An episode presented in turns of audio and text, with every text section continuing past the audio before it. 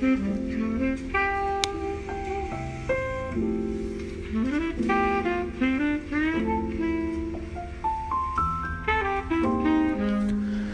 爱的听众朋友，你们好，今天是六月二十九日，对吗？礼拜一。好，那个我有一位背包客朋友呢，我们认识很久了，来到高雄，所以我想要跟他进行那个人物访谈啊。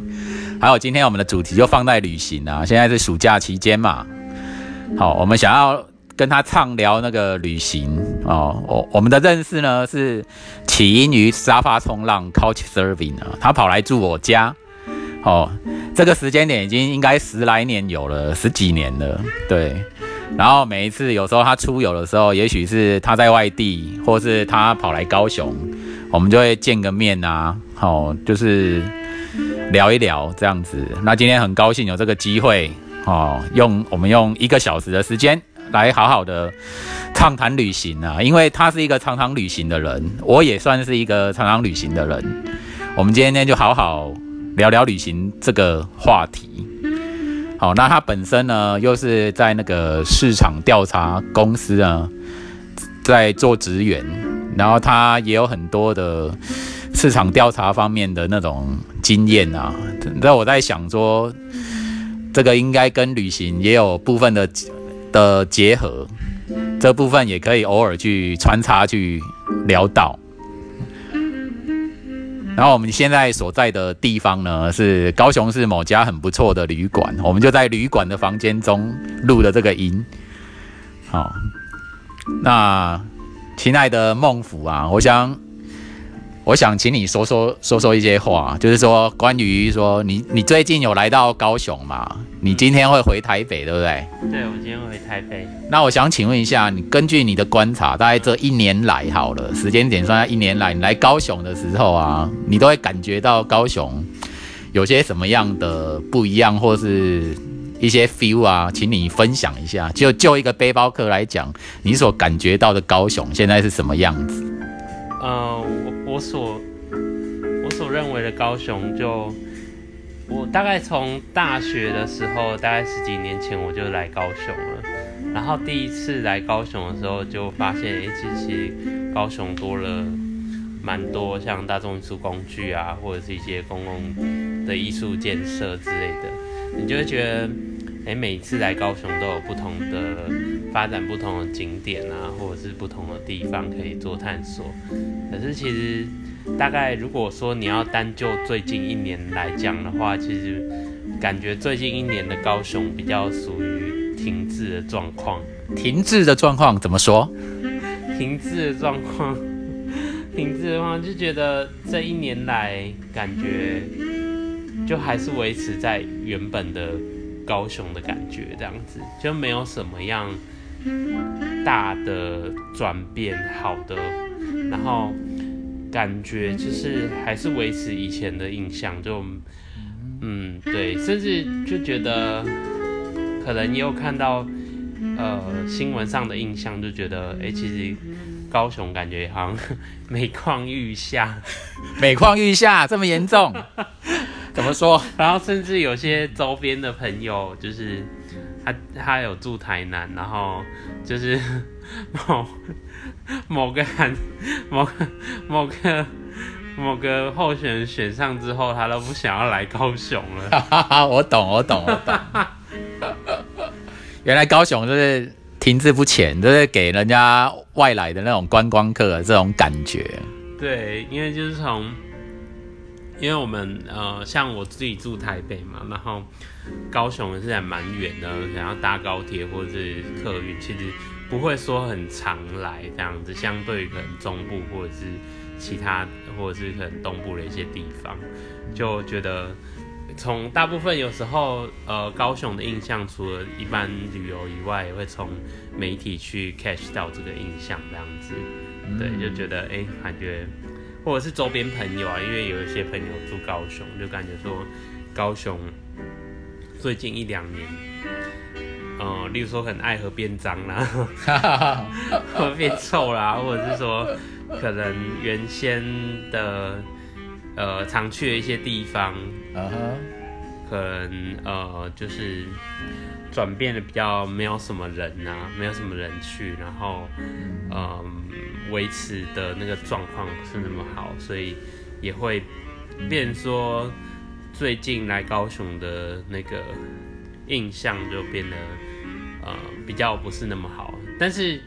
会还是会想来高雄啦，去看说就是他每一阵子有什么样的特殊的一些转变这样子。哦，那么最近像你如果规划来高雄啊，你通常会怎么规划？是说有没有一些特定的地方要去？好，那么最近呢，你有没有遇过什么地方让你印象深刻？然后你会去推荐，如果要来高雄旅行的人可以参考来来一下的地方，推荐一下。嗯，我自己觉得看你自呃是第一次来还是来很多次，像。哦，刚开始来，如果说你是第一次来的话，我觉得就很推荐你可以来呃盐城区这边，就是我们现在住，我们现在在这饭店的这个周围，就是除了可以去博二以外，你也可以去呃中山大学附近，甚至彩山、寿山等等的。对对对。然后如果说你是已经都在都来很多次了，台北，如果你是从台北过来的话，我觉得。我觉得可能盐城区这里比较符合，就是像是那种老市区，对对，古早味啊，就类比像可能大道城或者什么，你可以找到蛮多好吃的美食这样子，或者是老街之类的比较特殊的建筑。那如果说你已经很多次来的话，像我自己，其实你要结合自己的兴趣，可能你自己很喜欢呃呃，像我自己很喜欢爬山，然后就可能会去找一些。嗯，高雄的一些爬山的景点，像嗯高雄柴柴山啊，或者是我今天本来要去少女峰那边，只有下雨，对对对，结果下雨不方便去这样子，或者是其实高雄除了市区以外，因为现在高雄县市合并嘛，所以也可以去一些像旗山或美浓，我都还蛮推荐。像我之前有先后去过两次美浓。那我觉得美浓就是个很乡下的地方，对对。然后我觉得，如果说你有足够的时间的话，你可以在甚至在美浓那边过个三天两夜，然后在那边骑脚踏车，然后嗯去看一些农田的景观，或者是一些比较客家文化的一些风景也好。然后我如果说你很喜欢爬山的话，你也可以从岐山，然后就是。从七尾山那边爬到月光山那边，我觉得其实都还蛮不错的，或者是可以去大冈山啊，或者是说，呃，如果你个人喜欢一些文史的话，你可以去像呃高雄的一些眷村，像凤山啊，或者是左营那边都有一些眷村的一些遗迹，或者是眷村的一些保留的一些地方，都还蛮蛮可以去的啊，我觉得还蛮推荐的。OK，对。听说茂林哦，茂林这个地方很漂亮啊。以自然景观来讲，对，那你有去过吗？我没有去过茂林，你没有去过，因为我呃，就是平常都是用大众运输工具来做我的代步工具，所以茂林对我来讲还是蛮远，而且加上它的那个呃公车班次比较少，这样子。我目前只有最远只有去过美浓那边而已，所以六龟或者茂林那边我还没去过，这样子。以我以我这个高雄人来讲哦，茂林那边我偶尔骑摩托车会稍微沾到边呐，就是我没有上山，但大概就是在美浓那一带会跑一下，因为我很喜欢美浓那个湖那一片湖啊。那自己说要上山要花比较多的时间，我那时候因为时间关系就没有去。我觉得茂林跟六龟，六龟有温泉可以泡，就可都可以去一下。那。我自己六龟的温泉好像很久以前，好像是冬天有去，但是没有泡到，就只有住在那边住一晚这样。对，要推荐给大家说，六龟、茂林、美龙都是高雄偏偏自然远远的地方，就很不错。现在还推荐一个地方啊，就是如果说自己有当呃有车子的话，其实可以去。呃，高雄的那个纳马夏那边，哎，纳马夏，其实我很好奇，哎，纳马夏给你什么感觉？因为之前在有八八风灾上一份工作的时候，其实有做过就是微笑台湾，然后我后来才知道说，哎，有一个纳马夏这个地方这样子。哦那纳马夏它其实在六龟的更六龟甲线的更上面的，更上面的的高山的地方，然后它那边的话还蛮有原住民居住这样子。然哦，后所以以前叫三明乡啦，以对前叫三明乡。那因为因为高雄县市合并关系，有因为高雄市区有三明区，是。所以后来因为要区别，呃，一方面是原住民证明的关系，所以就是把那个区的名字改成纳马夏这样子。OK，对，因为那边像也有一些更自然的景观，像萤火虫啊，或者是可以去体验一些原住民的文化啊，甚至丰年祭之类的。哎、真的孟府你没讲，我倒是我真的不知道呢，我都很少做这方面功课，可能是因为离高雄近嘛，然后就想说啊，就就有点忽略，因为我们旅行，我可能就是会想到就是远一点的地方，嗯，那对离家近的就有点就不小心忽略到了。哦，还好你有跟你有分享到，像其实高雄的幅员还蛮广大的，从呃从北高北高雄可以扩及到像湖内啊，就是湖内乡啊触啊，及像触及到很大台，南那边，然后对。一直到一直往南到快到屏东嘛。对，然后往西往东的话，就是在台东那边，所以其实高雄要发高雄蛮多观光资源，但是其实呃可能看在地政府有没有去 promote 这块这样子，对，其实还蛮多可以，你要玩山的啊，玩玩山可能就是往往六龟啊或南马夏那边走，啊如果要往海的话，那边旗津啊或者是盐城区这一带这样子，或者是说你可能。呃，是要去比较渔村一点的啊，就是往北高雄那边，像什么新达港啊，或者是什么茄定那那那个地方去走这样子。OK OK，好，那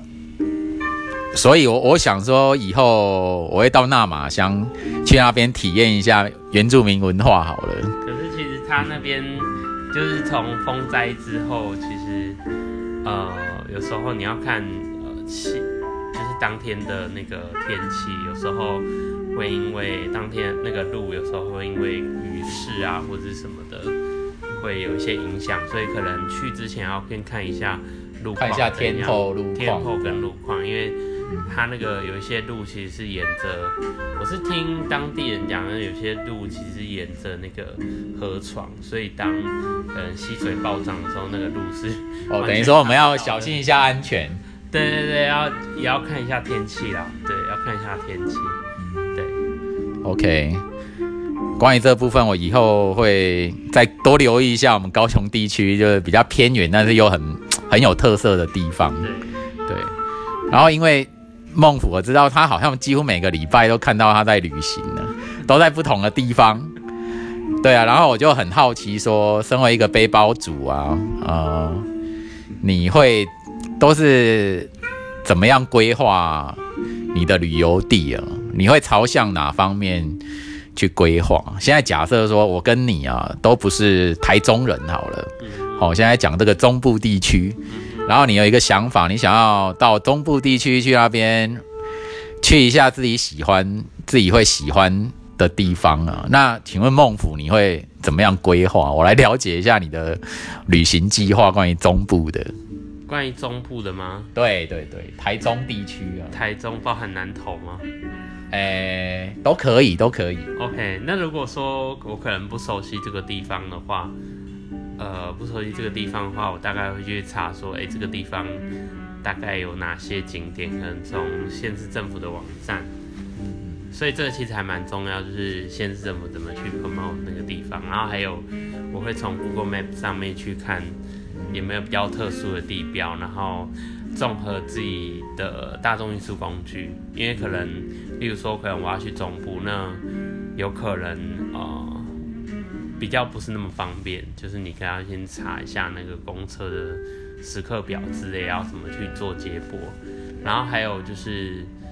呃，这个景点是不是我所感兴趣的？像我可能比较喜欢自然啊，或者是古迹之类的。自然跟古迹。对对对，那可能我就不会想去逛百货公司或者是什么之类的。OK。对对对，就有一些景点上的取舍。那其实我还蛮建议，是说大家在大家在规划自己的行程的话，大概一天一天比较适合，大概最多排两两到三个已经很多了。因为呃，如果因为我常常旅行的时候蛮蛮常说，哎，就是我可能第一次到这个地方，然后我可能今天啊我要去。呃，哪个地方我要去哪个地方，可能就就排了五六个景点。以前呢，我是这样子啊，我是觉得说啊，以前排的比较多，对对对，以前排比较多，然后会去把行程表列出来，说我今天要去哪里，我今天要去哪里。但是我觉得有时候你要回归到自己旅行的目的，就是因为旅行是要放松。如果说你单纯遵照那个旅程表或者什么，这有点像像是例如说可能。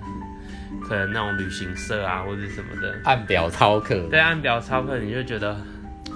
走起来很累，然后自己也没有放松，感觉啊也是赶车啊或者什么的。那我觉得有时候你自己排两三个景点，然后可能会有一个景点是没有去到，那也没关系，就是可能你觉得哎刚好那个地方对你的痛调，你在那边。久一点的时间，但也是要注意那个公司时刻表什么，不要 miss 掉最后的末班车这样子。对我来说，现在的就是旅行是比较放松，有时候有时候不一定要去某个地，不一定要去哪些很多地方，有时候可能去一两个你觉得对痛掉的地方，我觉得是比较重要的。对啊，就是不用说跑很多地方，让自己很身心很累，因为其实旅行就是放松，有时候耍废，例如说可能就在旅馆啊，或者是可能就在青旅啊，跟人家聊天，或者是在一个就很快乐了，对不对？对对对，就是很放松，然后不做任何事情，这样子就是躺着睡觉也好。对对对，没错。关于这一点，我是蛮有心得的，因为我发我后来旅行，因为我都喜欢待在一个地方很久啊。好，以前国国外或是国内啊，那喜欢这样子是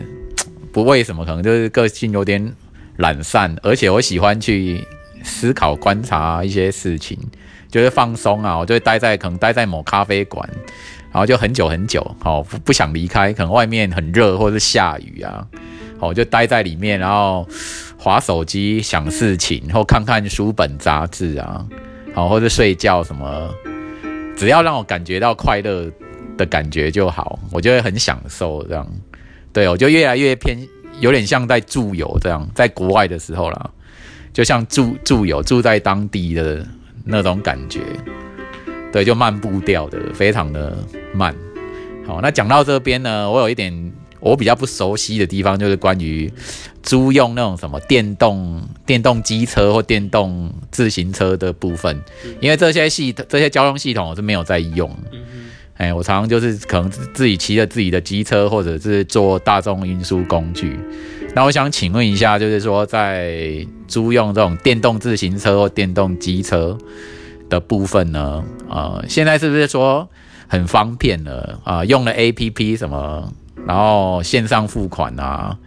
好，那你会能不能请你分享一下你所租用过的一些这样的系统？你是哎，分享给各位听众朋友，谢谢。那像我自己在台北，因为台北其实还蛮多，除了捷运或者是说公车的另类选择，就是像 U Bike 或者是说像 iRent，呃，像目前的共享机车就 iRent、WeMo 或跟。台北还有 Go Share，现在 Go Share Go Share，像呃，如果说你去一些直辖市的话，然后你想要呃，就是比较做一些市区内旅行，然后你又不想要搭公车，对，或者什么的话，那我觉得呃，就是像目前台中跟高雄都有那个 iRent，台中跟高雄都有 iRent，都有 iRent，然后对，但是 iRent 的话，你要绑定呃，就是信用卡绑定你的 App 这样子，那它其实租用都还蛮方便，就是像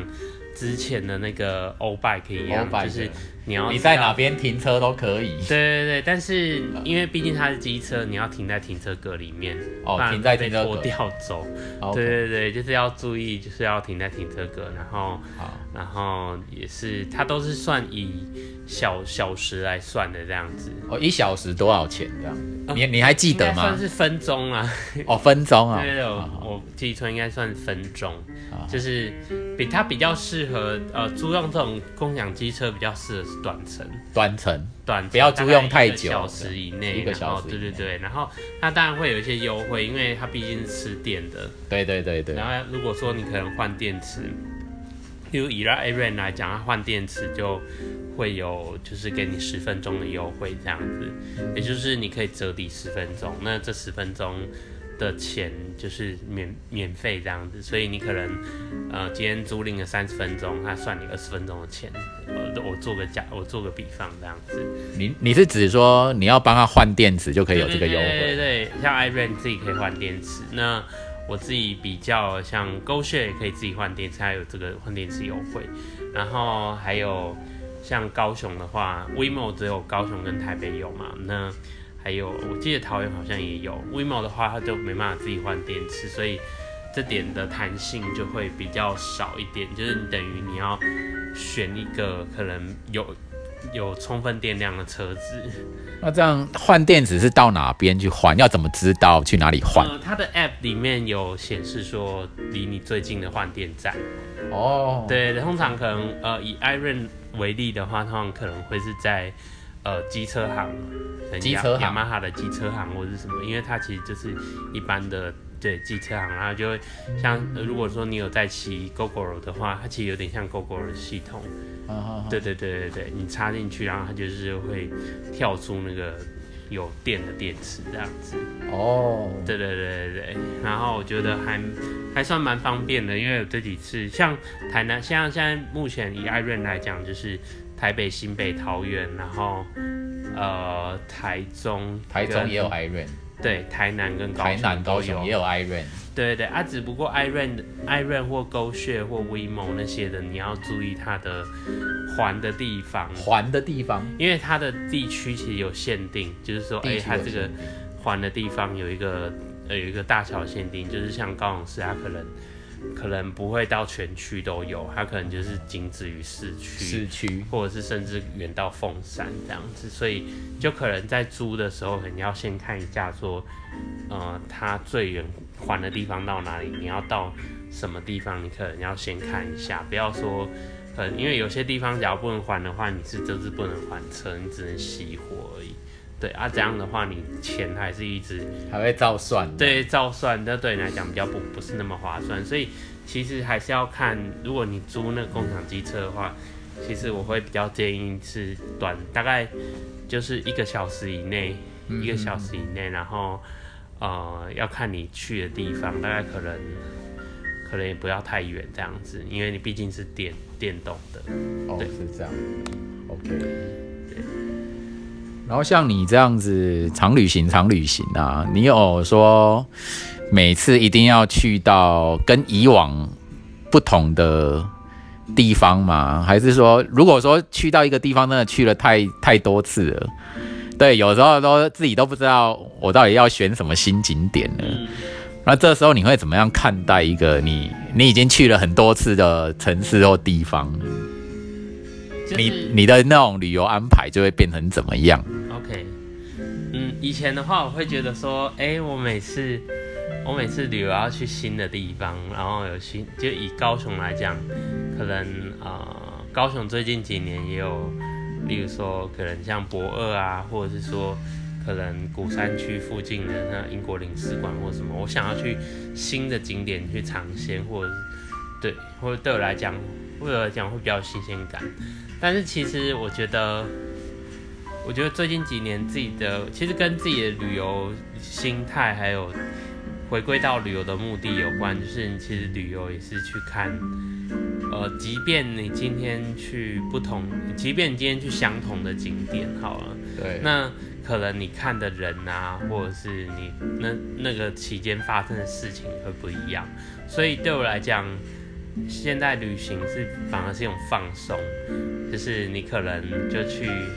像我还蛮喜欢去台东，台东，对，还蛮喜欢去台东，然后可能就住一样的背包客栈或者什么，很，对，大家来讲，嗯，就是好像不是这种，就是都一样固定都是这样，但是对我来讲，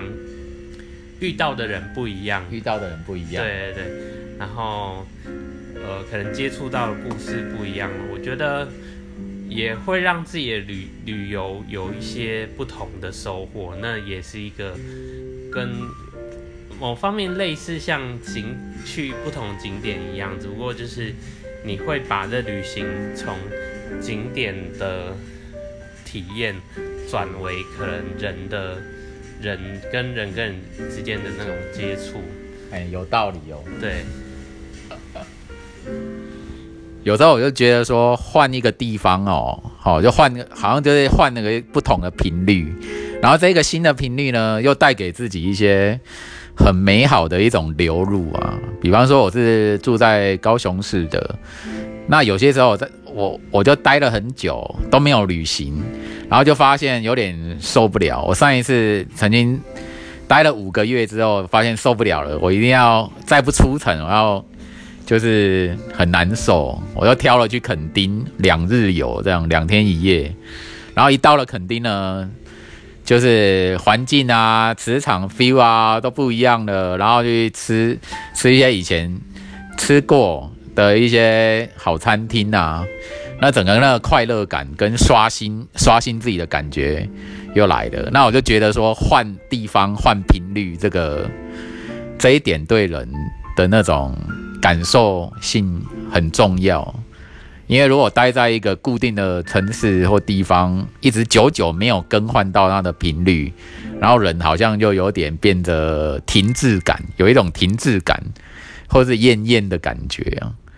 对，这个时候真真的就是一个旅行一个最恰当的时机，换地方、换频率、换心情。这样，然后，然后那一次在垦丁呢，我就遇到了那时候第一次住去住那个无人无人饭店，就是你知道那个密码，哦，你付款成功之后付，然后知道他要给你密码，你按按密码你就进进门去了。对，那时候我还带着家狗两只啊，哎，跑去住这样，然后，呃。就那那那时候晚上的时候，本来要吃某家某家那个鸡肉店还是鹅肉店呢，结果发现那一那一天没有开，然后我就遇到了另外一家在卖烧烤的 barbecue，我就进去吃，然后他们特别的地方是会把你的串那个串烧啊，那烤肉就切切的你一小块一小块。然后我那个时候吃吃下去的感觉，就觉得哇天哪，惊为天物，就是很好吃。然后就觉得还好，今天晚上那一家那个原本那个鹅肉店没有开，我才会去遇到这一家。那 是是那是一个惊喜的惊喜的那种相遇啊。所以我觉得真的是不旅行哦，就很难去遇到惊喜这样。所以这种惊喜感也是旅行中养分的来源，它给你一种很新的。亢奋跟刺激，对，然后第二天就心满意足的就离开垦丁，回到高雄啊，又有新的那种生命能量，再继续生活下去这样子。对，那现在是暑假期间哦，不晓得孟府，你平常你在旅行的时候，你有特别偏爱平日或是假日，或者是什么年假或暑假期间？你的旅行的计划跟安排就会有所更动吗？比方说你会挑冷门时间还是什么的？这一点请你说说。OK，我其实但最理想的旅行的时间，我觉得是平日。平日哈，我也是这样想哦。因为平日如果说你要去一些热门景点的话。就当然比较没有什么人，然后你会玩起来比较尽兴，对。然后，但假日的话，你就会像这这一次端午连假蛮多人的嘛，那我就不会想要去一些热门景点，我就会想去，像我自己还蛮喜欢爬山，然后我就可能去挑一些可能 哦呃比较没有什么人爬山的地方，哦对，就是比较不是那么热门的爬山景点，对。然后还有一点，呃，我延伸 Frank 的那个论刚才的一个问题哦，就是说我自己觉得，其实跟谁旅，就是虽然说你是去相同的地方旅行，但是有时候，呃，跟谁旅行，也是很重要。跟谁旅行也是很重要，就是啊但你可能呃自己旅行，例如说可能都是去台东好了，那你可能自己旅行，跟朋友旅行，还有可能跟你的情侣旅行，这个这个 feel 都差很大。feel 都差，真的差很大，有时候会影响到 对那个地方的认知，这样子。还有，其实呃，我为什么会喜欢周末旅行，就是有点像 Frank 的那个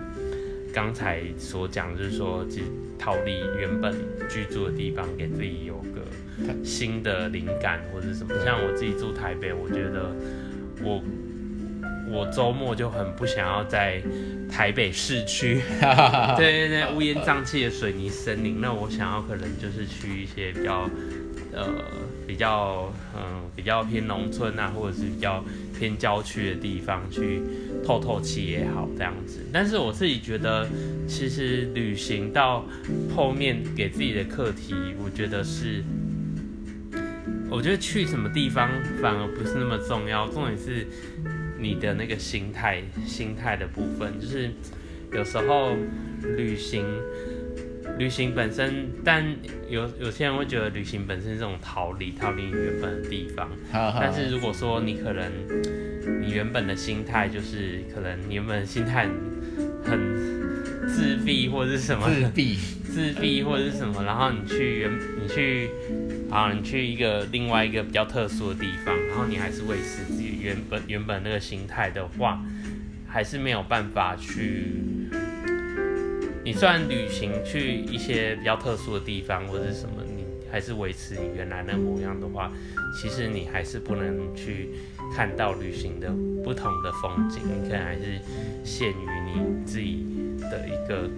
见解或者什么，所以其实我觉得旅行比较重要，其实是个人心态的转变啊。个人心态的转变。对对对，其实重点不是真的去什么地方，对，我印象中啊，以前你第一次来我家的时候，对，我觉得是好像比较偏向于有一点拘谨跟内向的感觉。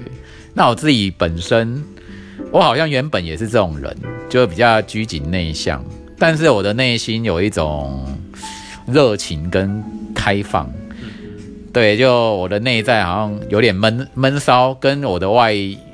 外在形象有一点点相反的味道。那你觉得说你旅行这么久，你的个性有所转变吗？在这样子一个人生阶段的次第进行中，好、这十几年来哈，我们第一次见面已经十来年前，你自己觉得说旅行中带给你一些很大的成长或改变的是哪边？这样？像我自己以前都还蛮喜欢跟朋友一起旅行，可能就三两三个朋友就可以了。我自己觉得，我自己觉得旅行我不喜欢，例如说不喜欢一个人六六七个人，哦哦，不要太多一人，这一群人我真的觉得，很有压力吗？呃，也要看那一群人的旅游模式怎样，所以我就觉得找到对的人旅行很重要。哦，对有时候，即便如连伴侣可能呃关系很紧密，我觉得如果说呃，我说个题外话，就是假如说你呃真的呃彼此可能关系有到一定程度的伴侣的话，啊，如果要试验你们，也不能说哦要试验，也不能所以你们这是不是真的很合？对对对，是我真的关系很合，我觉得从旅行上面。旅行上面，对对对，就是可能你可以去看出就是一些端倪，例如说贴不贴心或者是什么之类的。对，如果真的旅行这一关都，或者是可能在外面住这一关都过不了的话，我真的觉得 不建议再走下去，因为我之前有看过那种类似 PPT 文章，然后他们两个要结婚，然然后可能是因为结婚之前去旅行，然后发现严重的严重的不合，然后还有就是能男生很自私或者什么的，后来就是因此这样就中断了，分离。对对对，所以我觉得旅行是个很好的一种试炼手段。然后我自己以前还蛮喜欢，就是但跟理呃理念比较合的两三两三个朋友就可以了，然后就去旅行。然后到后来我自己习惯一个人旅行，我觉得一个人旅行对我来讲转变蛮大的地方是在于说，因为我自己都住青年旅馆嘛，那你可能就会遇到来自四面八方不同的对对对来，自共处一室这样。对，然后你睡上下铺，然后对对你来讲，因为不得不跟住跟住饭店不一样，住饭店就比较隔离。那住那种青旅的话，你都有一个交易厅，然后会跟大家去互动。那因为我其实我的个性也比较属于闷骚，比较慢熟，闷骚，对对对，对，就是可能要熟悉之后才会就是知无不聊这样。哈哈哈哈。对对对，然后哦，对我来讲，住青年旅馆一个人旅行的转变就是比较比较可以呃比较开放一点，或者是说那个熟的那个程度可能会比较呃比较不会说让跟以前一样，就是说呃很呃刚开始可能很自闭啊，或者是说不敢跟别人互动或者什么的，就。那个边界彼此跟彼此，当然边界感这种那种彼此跟彼此之间很那陌生感是有，但是就那个时间来讲就会比较，呃，就会比较短一点，就不比较不会说可能还是彼会找到彼此可能共同的话题，是，对对对，然后去跟他聊天啊或者什么，然后就会觉得说其实。其实真的就是一个人旅行的状态之下，其实你到最后不会是一个人离离开那个地方，就可能你一个人旅行的状况之下，你可能会遇到，你可能会认识很多不同的人，然后例如说可能他们那些人都住台北好了，或者是可能就住高雄、台南，那你可能下一次旅行的时候，嗯，大家有缘都还是会在一起，然后。可能会在一起旅行也好，或者是可能因为彼此出来见见面啊，出来见面聊聊天所以就其实那个就那个关系其实是很很微妙的。很微妙。对对对，所借由旅途中认识的朋友或对未来的驴友这样。所以其实我还蛮鼓励大家一个人旅行，就是很多人会，就是我还蛮有人会怕寂寞，一个人旅行会不会很寂寞什么的？对对对，就其实是不会哦。就是我看蛮多 You YouTuber 都呃有拍一个人旅行或者什么的，然后下面就有人回复说，哦，一个人旅行会不会很恐怖或干嘛的？住旅馆遇到鬼啊，干嘛之类的一些。不过我觉得真的比较重要是你肯做的，就是你肯实践的那一步啦。就是有时候自己是想太多，让自己让自己造成那种眼前的障碍，这样。其实一个人旅行还蛮蛮好玩的这样子，但是一个人旅行有它的缺点，例如说，很就你只能自拍，就是 只能自拍，嗯拍拍别人或者是干，就是不能够就是常有一些两个人合作要做什么的事，对但是我觉得一个人旅行可以可以培养那种独立感啊，或者是说，嗯，你可能，我觉得我我觉得反而像我一个人旅行，我会去一些就是什么餐厅啊，或者是什么，就是不顾旁人眼光。我我身边的朋友他反而就是不敢一个人去其实去吃饭这样子，对，一个人吃饭，像我真的觉得之前不是有那种一个人量表吗？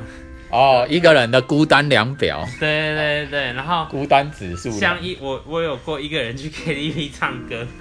哎、你知道孤单量表最高等级的寂寞感是什么？一个人去开刀。我有我有哎、人不过做过小手术，对，不过我是一个人，我那时候出车祸，然后在住住那个高雄荣总，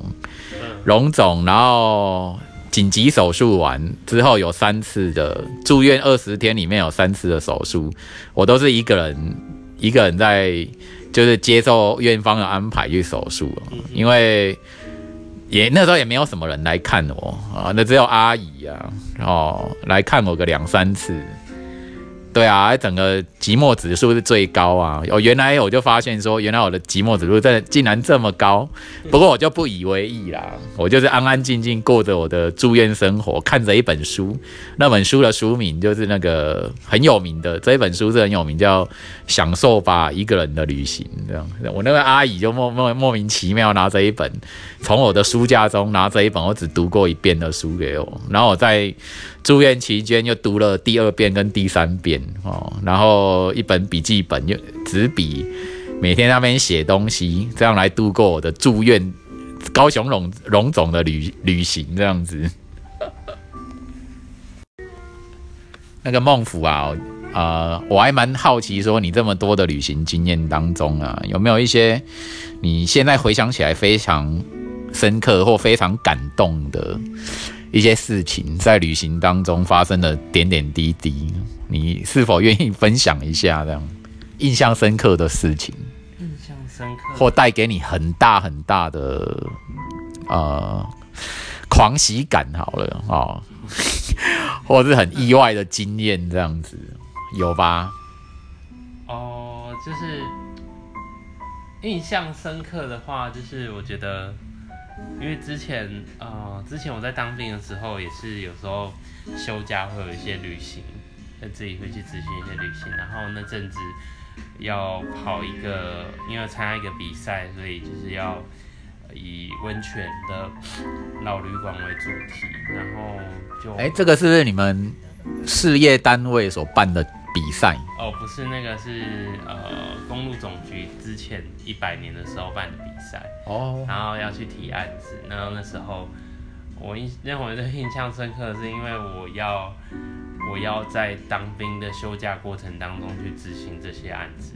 啊，都是我自己一个人运动，就是从刚开始的跟，因为我是用有点像打工换宿的方式跟那些。旅馆接洽说，哎，他们可不可以以以这个方式去让我去执行？然后就会遇到一些，就会遇到一些旅馆，他们就会遇到一些老旅，那些都是比较属于老旅馆啊，比较不是饭店。但有一家是饭，呃，从老旅馆变饭店的也有。然后他肯让我执行这个计划，这样子。就是那那这个计划是说，你是要采访老老旅馆吗？还是什么之类的？他也是采访老旅馆，然后，呃，第二个是就是借由，就是有点像打工换宿的过程当中去，去体验这个旅馆它一日的那种工作，有点像一日的那种，呃，现在不是有什么什么一日系列吗？啊，对，对，一日的 housekeeper 或者是什么之类的，对对对，然后去体验这个。旅馆的运作方式这样子啊，然后是不是要请你写下文章哦？要留下文章留在网络之类的吗？对对，就是嗯，我这边他比赛有一个要求，就是要写那个旅游的经历或干嘛的。对我来讲，我花了三，就是因为当兵比较不可能接触到电脑，所以我都要趁休假的时候给他写那些东西。我觉得写那些东西对我来讲，当旅游有另类的目的的时候，比较功利性的目的的时候，你就觉得哦，旅游起来好累哦，很累啊，旅游起来很累，然后自己不知道为什么当初要把 当初用这计划搞死自己。可是像这样子，你有算有玩到吗？有玩乐到、旅行到、休闲到吗？是有啦，就是呃，例如说。呃，印象让我是比较深刻的是，我去一家在呃花莲瑞穗那边有一家叫红叶的温泉旅馆，然后呃那个地方让我印象很深刻，是老板也很热情，然后我也我有时候都会蛮好奇说，哎，为什么？哎，老板你为什么？或者是那边工作人员为什么你会肯让我去执行这个计划？他就觉得，哎。我有看过那个乡下住一晚那公这个电视节目啊，觉得说，呃，他觉得说就是可以让你体验啊，一方面也可以 promote 这样子，就是觉得哎，就也蛮特别的，就是我这个妆还蛮特别，所以他们采纳。然后一方面我有就是大概跟几个客人聊聊天，然后有可能是老客人，他们对于这个旅馆的情感，就会让我觉得说。哎，其实，其呃，就会让我了解说，其实一个地方的情感对于一个当地的人的一个重要性，这样子。对，这个计划听起来很不错哎。那公路总局在这个部分是你是不是有一些奖金可以拿之类的？有啊有啊，那时候有，就是你当你。我不知道这个比赛还有没有在，还没有持续，有没有在持续？那当时的话，就是如果你提案成功的话，是有给你执行的金额，好像是一万多，还快一万多，快两万吧。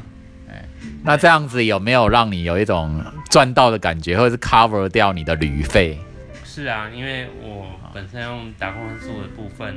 所以我主要旅费都集中在呃交通费，嗯，所以那时候其实交通费好像还有一些可能其他吃饭啊的费用这样子，啊，对对对，所以其实对我来讲还是有 cover 到一些我的自己的旅费这样子，嗯，对。其实这个计划很不错诶，公路总局一方面推动交通啊，让大家去使用到这种大众运输哈，来来借由旅游的方式。然后旅馆的话，因为开放这个机会，也会使他们的饭店的知名度啊，呃，广为在网络或文字媒体啊什么传传送一下，也是制造一种好口碑的方式啊。一方面也是帮助到一些就是。这种应该算是合作啦，跟旅人间的合作各蒙其利，这样觉得这种企划蛮好的啊。公路总局有所收获，旅人有所收获，饭店也有所收获，这个值得推广。然后像我知道，呃，你们公司啊，有时候好像进行一些蛮，啊，会会有一些计划推广。年轻人的旅行呐，好，比方说什么三一九之类的，哦，是不是？之前的公司，OK，对对对。然后我发现你跟他们这些单位都蛮有缘的啊，这些单位都会有一些旅行，然后推广在地文化的一种，每个人多多接触啊，这对社会来讲都是非常正面的事情。对，然后我自己本身我的兴趣度。呃，关于在地的文史啊，我就是有缘就接触一下，没有缘我就懒散在那边，我就进行我这种休休闲式那种放空式的旅行，这样我是比较随缘一点啊。因为以前有所谓的什么台湾三一九活动哦，到每一个乡镇去盖盖章啊，哦，然后你就得到一个荣誉啊，有个奖状。对，那时候有奖金吗？哦，还记得吗？忘记有点忘记了，蛮久的。现在好像已经的活动不不太一样。现在三一九是不是停办了？好像比较少听到。比较少，对。不过还是有一些呃，他们三个月一期都有一种微笑专刊，去介绍每一个地方的一些在地旅游，然后还是有持续在进行的。只不过可能形式跟之前或者说不一样，因为如果每一年都一样的话，这样这样。这样其实 M 玩起来其实也不太不太新鲜，这样对。对，关于我们我们现在啊，我们把焦点放在可能旅游业这个部分呢，我们关不关心我们台湾的一种旅游环境或产业的的结合？有时候因为看的，其实旅行对国人来讲已经是一种很重要的需求。好，民众关心啊，民众需要去透气，需要去多游走啊，多旅行。然后政府也关心，关心那产业也关心，关心他们在这个食宿啊，或者是呃一些服务的提供，能不能够有很好的收益啊？好，那政府也在大力在推动那个国旅啊，啊，在国家之内的旅行。不过我发现，常就是说，因为人满为患哦，旺旺季热季到的时候，像现在疫情爆发之后，我们六月七号解封之后，那个国旅就变得非常的热门。一些本来喜欢到国外旅行的人都不能去啊，不能去就在台湾之内旅行，或是离岛外岛这样。那我自己我的关心，因为我觉得都有点日常化，我已经把旅程旅行日常化，对我来讲有点算是我换一个地方去生活，换一个地方在地生活这样。然后对于说，呃，这些旅行的产业什么，我的看法是，好像我们是不是需要多一点的特色？我举一个例子来讲，日本大阪这个地方啊，关西地区大阪就是大阪神，呃，神户啊，还有奈良，还有京都，都是国内很热门的旅游地。那大阪有推行一种叫大阪悠游卡哦，这悠游卡涵盖了交通呃食宿，还有一些游乐的地区啊。哦，那有一些东西地方是免费的，那有一些地方是有折扣的。然后一卡在手，你可以搭他们呃交通啊，就畅通八达。然后几乎我都会是必买，如果要去的话，一定会买那个两日券。然后我就发现他们整合的很好，可是我们回观一下台湾，就有点缺乏这方面的的配套。我们要不要来一个台北台北悠游卡一日券或两日券？那高雄悠游卡这样子，我觉得这个是我们国内的旅行产业是可以可以尝试做看看，应该也不至于太难这样子啊。哦，那关于我们国内。旅游产业呢，就一个背包客来讲，孟府你会有有一些有自己的想法嘛？可以给政府啊，或是一些业者、民间民间业者一些建议吗？我觉得刚才 Frank 说的还不错，就是说，呃，其实以我这样观察下来，我觉得，呃，其实台湾的政府比较缺乏的是，例如说，呃。讲就是台湾各部门各部会其实比较是多头马车，多头马车啊，对对对，就是各部会管各部会的事情，比较不会就是可能平呃就是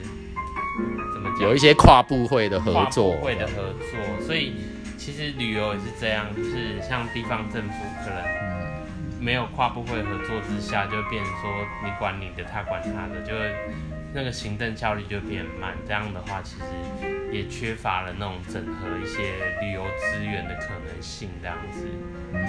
对对对。那嗯，我是，然后还有另外一点就是，呃，衔接刚才他，衔接刚才 Frank 讲那个旅游特色的部分哦，其实我们这几年在台湾旅，因为我都在台湾旅游居多嘛，那我就会看到说。其实，尤其是台湾的老街，台湾的老街，对，你觉得可以怎么改进？台湾的老街，你看到都是清一色都是卖卖名产，是吧？卖名产啊，或者是说，哎，你觉得，例如说，哎，原本莺歌的陶笛，什么，哎，在九份卖，九份也买，买得到。可能啊，什么呃，高雄，我打个比方，可能高雄这边买得到，或者是可能什么地方的名产，就是变说。呃，例如说，可能那个地方要原本那种便利的地方，它可能设个老街之后，因为要便利，什么都卖，变说失去了它原本的特色。其实我是觉得说，呃，其实这跟地方政府有关。其实地方政府可能要去，像以日本政府所我所认知的是说，像他们可能在。在地老街以老街为主，在地街道的设计上面，招牌、市容的设计都有一定的就是一定的限制，然后还有甚至卖什么，哼，对对对，就是要比较属于有在地特色，有在地特色，对，例如说可能我以岐山为主，就是可能就香蕉，然后可能就是但不会说清一色都是。大家都直接卖香蕉，可能就是有一些香蕉的周边的商品或者是什么的。这样的话，就是不会不会就不会变成说，今天我在英哥买到买到陶底，然后在其他地方买到陶底，就是变得我觉得啊，这个这个老这个我好像我们也不需要去。然后还有另外一点就是市容，市容，对对对，其实地方政府应该要去解决的是市容，因为都是因为台湾其实，我觉得台湾商家会比较自私一点，就是啊，我今天我我的招牌为了为了方便什么？我招牌啊设计成怎样是我家的事情，可是其实真的要去考虑到是跟周边的周边的那个环境好。的那个会不会有冲突感突兀感感？就像例如说，嗯、例如说现在基隆的某个港口，忘记是什么港口，就就彩绘有没有？很喜欢彩绘，然后彩绘像意大利的那种感觉。哎，对对对对，对这是模仿模仿的结果。可，是他们模仿的结果就变得有点不伦不类，是吗？不伦不类，因为本身就是比较不是那么合乎在地的脉络。对，对会好像忽然间外来一个东西插进来因为？像意大利那边是意大利那边是为了要辨别它的家，哦，让渔船是那个以辨别它的家，所以就是它的漆那个颜色还有一些不同的用意。但是模仿的话，就会变成说，例如说哦，这有很多的彩绘村啊，很多的什么。然后在台湾就变很多彩绘村，或很多什么天空吊桥或者什么。的，对，真的变成一窝蜂，然后但是没有去，呃没有去深度的思考说，例如呃这个地方，例如说以高雄这个地方，每个地方要发展什么不同的特色，对，然后还有就是市市容嘛，然后还有就是跟在地的商圈要怎么样去怎么样去协调这样子。对我觉得其实其实这跟还有跟政府的手腕有关系。对，因为大家觉得哦，我商圈就自己做自己的生意，你干嘛管我？但是其实这个可以创造出比较更长远的利益啊、更长远的利益。对，而不是说，因为我发现台湾的那个，这跟台湾人的眼光有关系，因为台湾很喜欢赚那种，就是赚快钱，眼前眼前，眼前的利益，但是没有去想象多，哎，例如说，我可能十年之后、二十年之后，我这个地方是不是还可以创造出不同的不同的利益，还是说，哦，我就是这样，就是就是炒短线这样子？OK OK，对对对，好的，谢谢孟福的分享哦。我们今天这个旅游的专题啊，我们先大致谈到这边哈，也祝福我们大家这个暑假呢，这个夏日呢，每人人都能出游愉快。好，谢谢各位听众朋友，先聊到这了哦，拜拜。